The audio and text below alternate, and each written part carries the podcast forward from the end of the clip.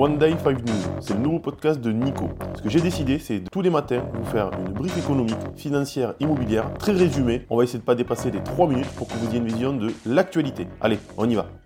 Nous voilà partis pour la troisième édition One Day 5 News. Les 5 actualités du jour sont le coup de frein vu pour l'économie française.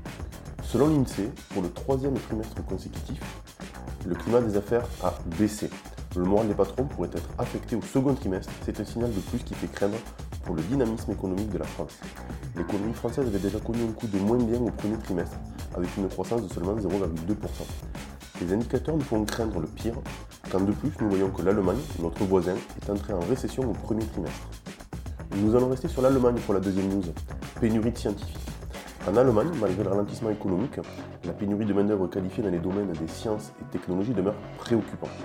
Selon un rapport de l'Institut de recherche économique IW de Cologne, le pays manque de 308 400 professionnels dans les catégories MINT, mathématiques, informatique, sciences naturelles et techniques. Cette situation affecte particulièrement les secteurs de l'énergie, la technologie des machines et la construction automobile, qui représentent respectivement 29 et 18% du déficit de personnel. Ces domaines sont cruciaux pour l'innovation avec le secteur de l'électrométallurgie, à lui seul couvrant 59,1% des dépenses d'innovation de l'économie allemande en 2020 grâce à un investissement de 100 milliards d'euros. On traverse l'Atlantique. Ron DeSantis, une campagne qui démarre plutôt mal. Le gouverneur de Floride, Ron DeSantis, a annoncé sa candidature à l'élection présidentielle américaine lors d'une diffusion directe sur Twitter Space avec Elon Musk. Cependant, l'événement promotionnel a été marqué par des problèmes techniques avec un retard de 26 minutes et une surcharge des serveurs. Malgré cela, DeSantis espère bénéficier du soutien financier de Musk et de l'image associée à l'entrepreneur influent.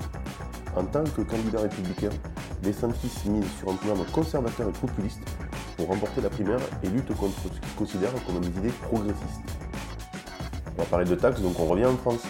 Plus de taxes sur l'aérien pour financer la SNCF. Le ministre délégué au transport, Clément Beaune, a annoncé lors du congrès de la Fédération nationale de l'aviation, FNAM, que le secteur aérien sera sollicité pour contribuer au financement de la remise en état des infrastructures de la SNCF. Les dirigeants du secteur ont interprété cela comme l'annonce d'une nouvelle taxe, suscitant des désaccords.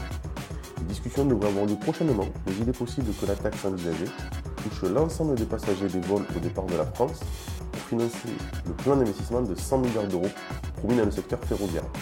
En outre, le gouvernement envisage d'augmenter la taxe de solidarité, TSBA, et de renforcer la taxation des jets privés. La loterie s'envole en France. Selon l'autorité des jeux, l'ANJ, la dynamique des paris sportifs en ligne a ralenti en 2022 malgré la Coupe du Monde de football. Bien que le produit brut des jeux, le montant total du mise ait atteint des niveaux records respectivement 1,38 milliard d'euros et 8,3 milliards d'euros, leur croissance a été la plus faible depuis 2018, avec une hausse de seulement 2,5% et 5%. Le mondial du Qatar a contribué à ces résultats, représentant 7% du mise de l'année. Le marché des jeux en ligne dans son ensemble a connu une quasi-stagnation, plus 0,8, avec une baisse de 8% du produit brut de paris hippiques, compensée par une progression de 3% des recettes brutes du poker.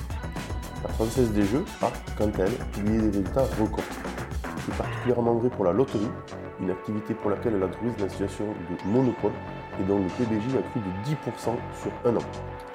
Allez, on va sur l'analyse. Le CAC 40 a poursuivi sa trajectoire baissière avec une quatrième séance de consolidation en reculant de 0,33% à 7209 points. Les statistiques économiques ont été mitigées et le marché obligataire a connu des fluctuations, tandis que certaines entreprises ont publié des résultats en baisse, tandis que d'autres ont affiché des améliorations.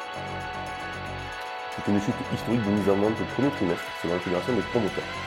Les permis de ont également connu une baisse significative, de nombreux projets ont été abandonnés ou reportés. Maintenant, soyez vigilants, on parle de programme immobilier neuf et pas du marché immobilier global.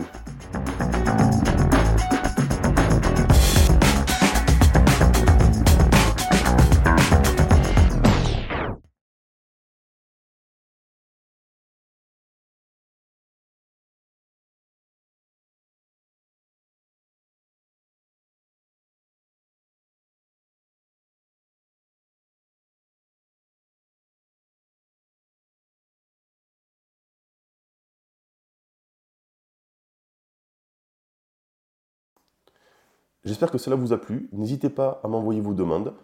À demain